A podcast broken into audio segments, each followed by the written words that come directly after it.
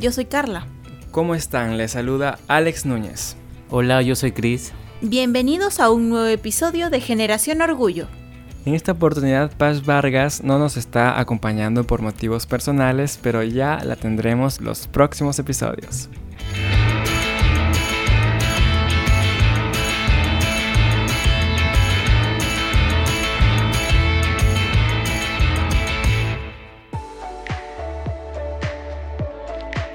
Les tenemos que contar que desde que estrenamos hemos estado recibiendo mensajes de amistades cercanas y de gente que nos sigue saludando la iniciativa de este podcast.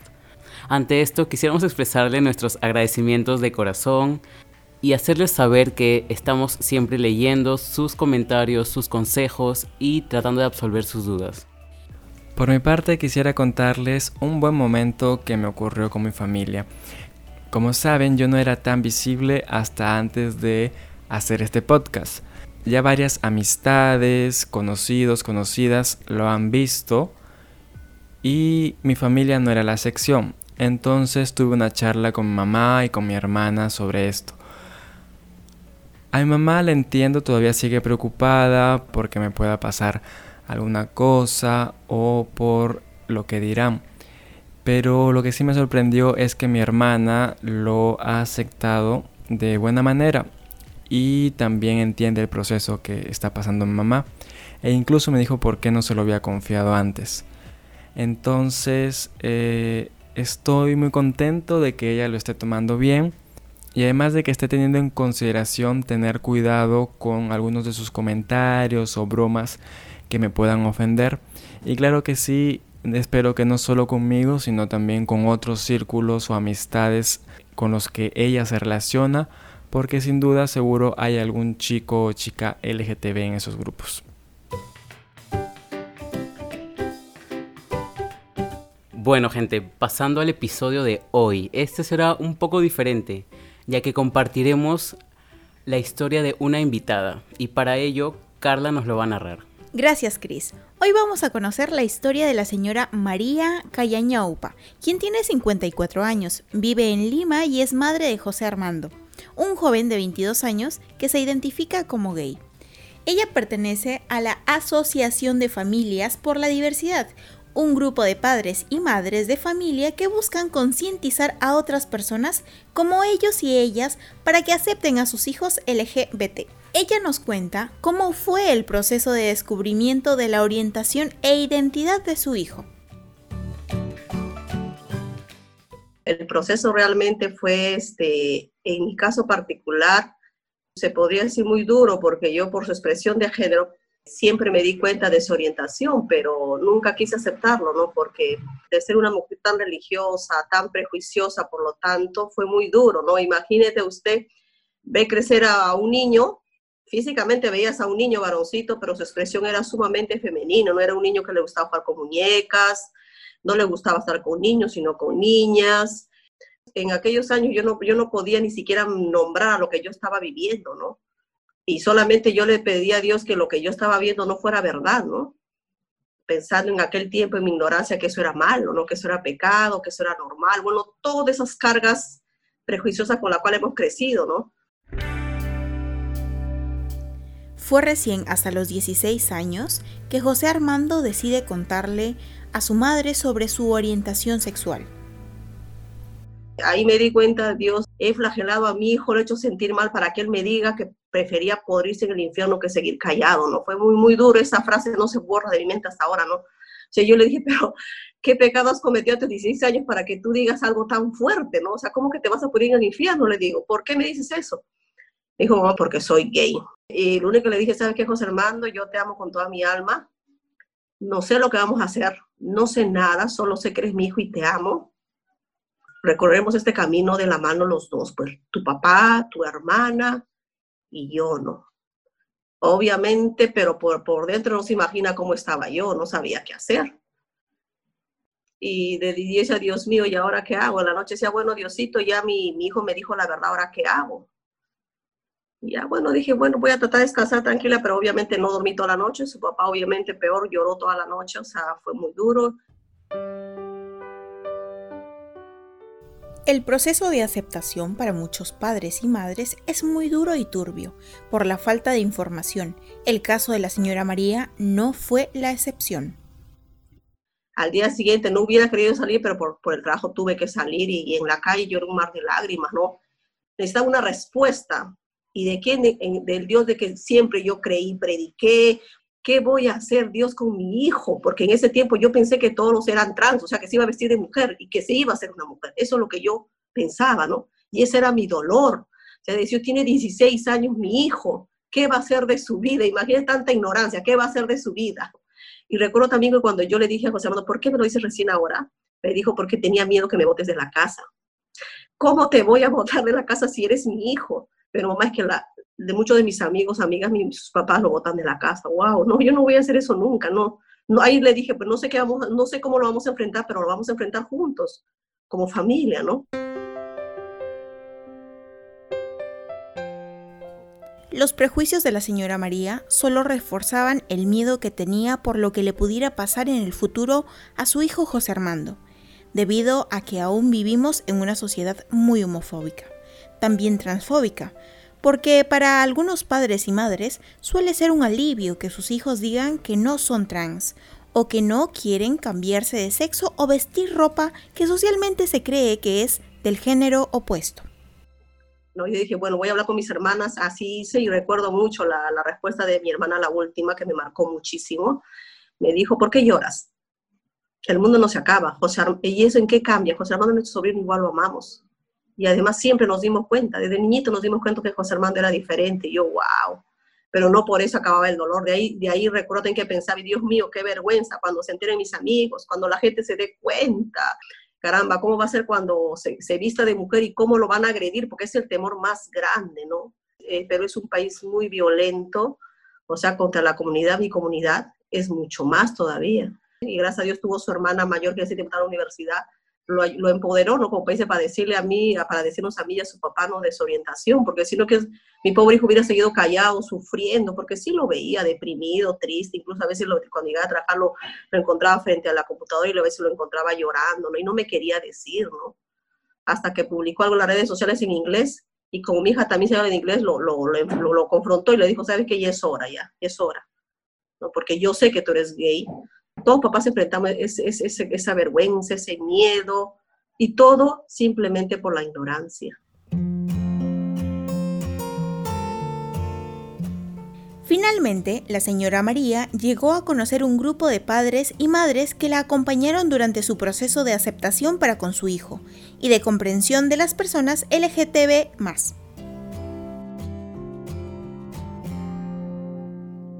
yo, gracias a Dios, llevo a la Asociación de Familias por la Diversidad Sexual acá en, Lima, ¿no?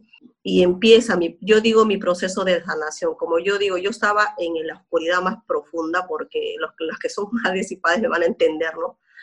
Que amaba a mi hijo, pero no, no entendía nada. Fue poco a poco, porque a principio me acuerdo que ni quería y yo decía, ¿a qué voy a ir? ¿Qué se harán ahí? Y mi hija me insistía, mamá, tienes que ir, tienes que hacer algo, no puedes estar así. O sea, me deprimí tanto que era obvio, ya no querían ir a trabajar, no quería hacer casi nada, estaba en mi cuarto, me encerraba en mi cuarto cuando José Armando no estaba así a estudiar, porque yo no, quería, yo no quería que él me viera así. Y fui con temores, con mucho, pero fui a esa reunión. Y ahí empezó todo, ¿no? Y, de ahí habrá pasado más o menos dos años que yo empecé, o sea, a, conocer chicas, chicos con expresión de género como José Armando, empecé a atender, porque al principio decía, ya, bueno, es gay, pero ¿por qué se quiere este, poner blusa? Al principio no entendía, pero como te repito, conocer chicas, chicos de la comunidad, fui entendiéndolo. Conocí tanta gente linda, tan humana, ¿no? Personas trans, personas gays, chicas lesbianas, chicas, chicos bisexuales. Yo digo, Dios, ¿dónde estaba yo? O sea, estaba en, mi mundo de, prejuicios, en, el mundo donde yo me, creía con derecho de juzgar a otra persona o de señalarla, y sin embargo por mí conozco a esta gente linda, porque gracias a todo eso yo aprendí y amar a José Armando a plenitud como él necesita que yo lo ame, porque ahora sí puedo decir que yo amo plenamente a mi hijo.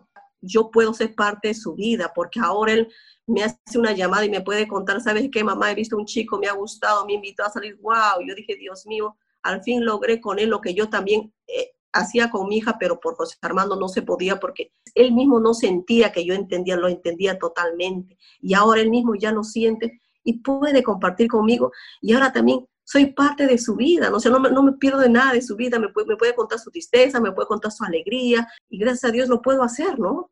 Con una paz, con una tranquilidad que antes no había, ¿no?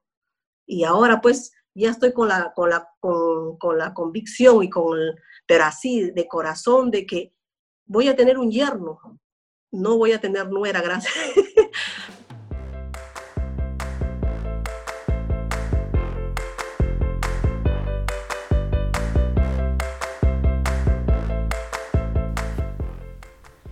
Ojalá que todas las mamás, como ella, puedan encontrar un grupo de apoyo similar. Sin duda, todo el proceso que pasó la señora María influyó en el bienestar de su hijo quien pasó de ser un chico deprimido y callado a formar un vínculo estrecho con su madre.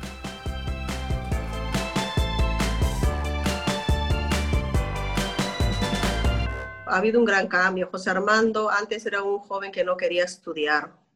Después, desgraciadamente tarde, descubrí que prácticamente en el colegio también lo marginaban, se podría decir. Y ahora increíble, José Armando a los 22 años ya tiene su carrera, estudió diseño y gestión de moda justamente con la, con la idea de irse del país. Mira, ahora José Armando es un chico con tantas aspiraciones en la vida, porque tiene a su familia con él, porque sabe que su familia lo ama y lo apoya, ¿no? Eso, eso, eso, eso es de vital importancia. Y, por ejemplo, el cambio que a él le gustó fue que, que yo prácticamente, una vez que estuve empoderada, yo visibilizo a la comunidad o a hijo en cualquier espacio, sea en el mercado, en el carro, en la, con mis clientas, en el espacio que yo pueda, ¿no? A veces me dicen, tú estás como las evangelistas fanáticas, me dicen a veces, es que es necesario que esto se sepa, que no sea un tabú. Yo cuánto hubiera dado para que alguna mamá, alguna persona me diera luz de lo que yo estaba viviendo con mi propio hijo, ¿no? ¿Por qué me voy a avergonzar de decir que tengo un hijo homosexual? Si he criado un chico con una calidad humana increíble. Si tú, papá o mamá, tienes problemas para aceptar a tu hijo, hija o hije LGTB, la señora María tiene un mensaje para ti. En primer lugar, que escuchen a su corazón, que son sus hijos y que lo aman. En segundo lugar, que no le hagan daño, que no cometan el error que yo cometí. Decir, ¿por qué haces así? ¿Por qué este, te, sientes como si fueras una, una niñita, no? O sea, eso no lo cometan, o sea, busquen información. Yo les pediría que, que se armen de valor, que busquen un aliado, no sé, un primo, un amigo, que hable del tema, porque no somos los padres, nosotros los llamados a, a, a, mostrarles el camino, ¿no?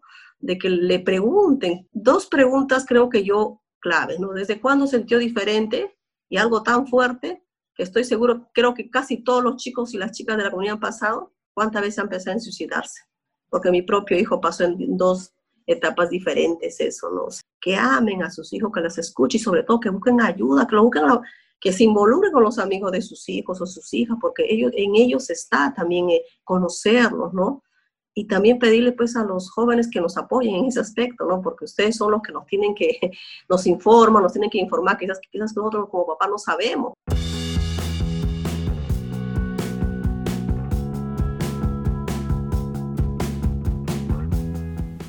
¿Y si te encuentras en la posición de José Armando? En primer lugar, que se mantenga fuerte, ¿no? En segundo, que busque un aliado en la familia. Debe haber alguien, no sé, un primo, una tía, alguien que le pueda ayudar, ¿no? Armarse de valor, porque de alguna manera tienen que encontrar forma de decirlo a los padres, ¿no? Y de repente muchos de ellos encuentran una, una reacción negativa, pero justamente ustedes como hijos tienen que informarnos, hablarnos, también tenernos paciencia. No es fácil para nosotros tampoco, ¿no? Imagínense, nuestro mundo prácticamente se destruye también para nosotros, ¿no? O sea, imagínate, nosotros teníamos tantas pues, expectativas con nuestra vida, como dice al principio, ya también se nos destruye nuestros sueños, se podría decir, ¿no? Por nuestra ignorancia, todo por nuestra ignorancia. Entonces, que nos tengan paciencia, que nos informen, ¿no?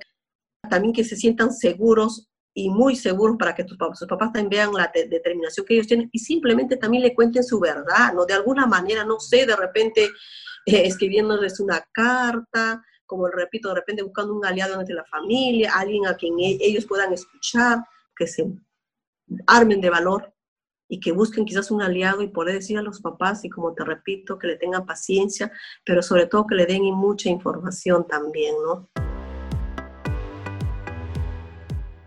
Cuando le preguntamos a la señora María acerca de su activismo y de su presencia en marchas, ella dijo orgullosamente.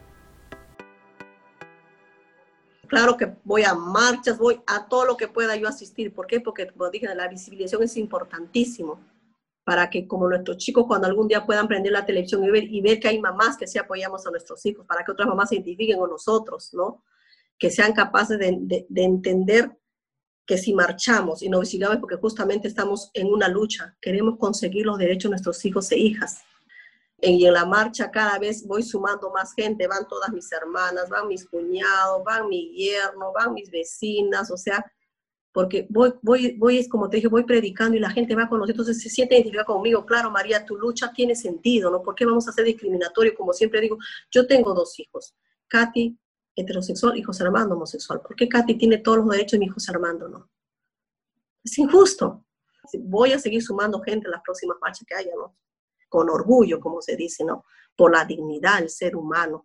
Imagínense, la primera vez que marché con José Armando, eh, tenía sentimientos encontrados. Iba llorando en la marcha, tomado de la mano a mi hijo, pero viera su carita de él, el contento, ¿no? Yo trataba que se cambie la área porque yo, yo, como digo, yo soy muy religiosa, decía, Dios mío, ¿por qué tengo que estar marchando? ¿Por qué tendría que estar acá si es un ser humano como cualquier otro. Pero bueno, ¿no? Eh, ahí viene el reto y en, ese camino estamos toda la, toda la asociación. Dios mediante, pues algún día es mi sueño de poder doblar todos los derechos para, para mi comunidad, ¿no? Así es que a seguir luchando.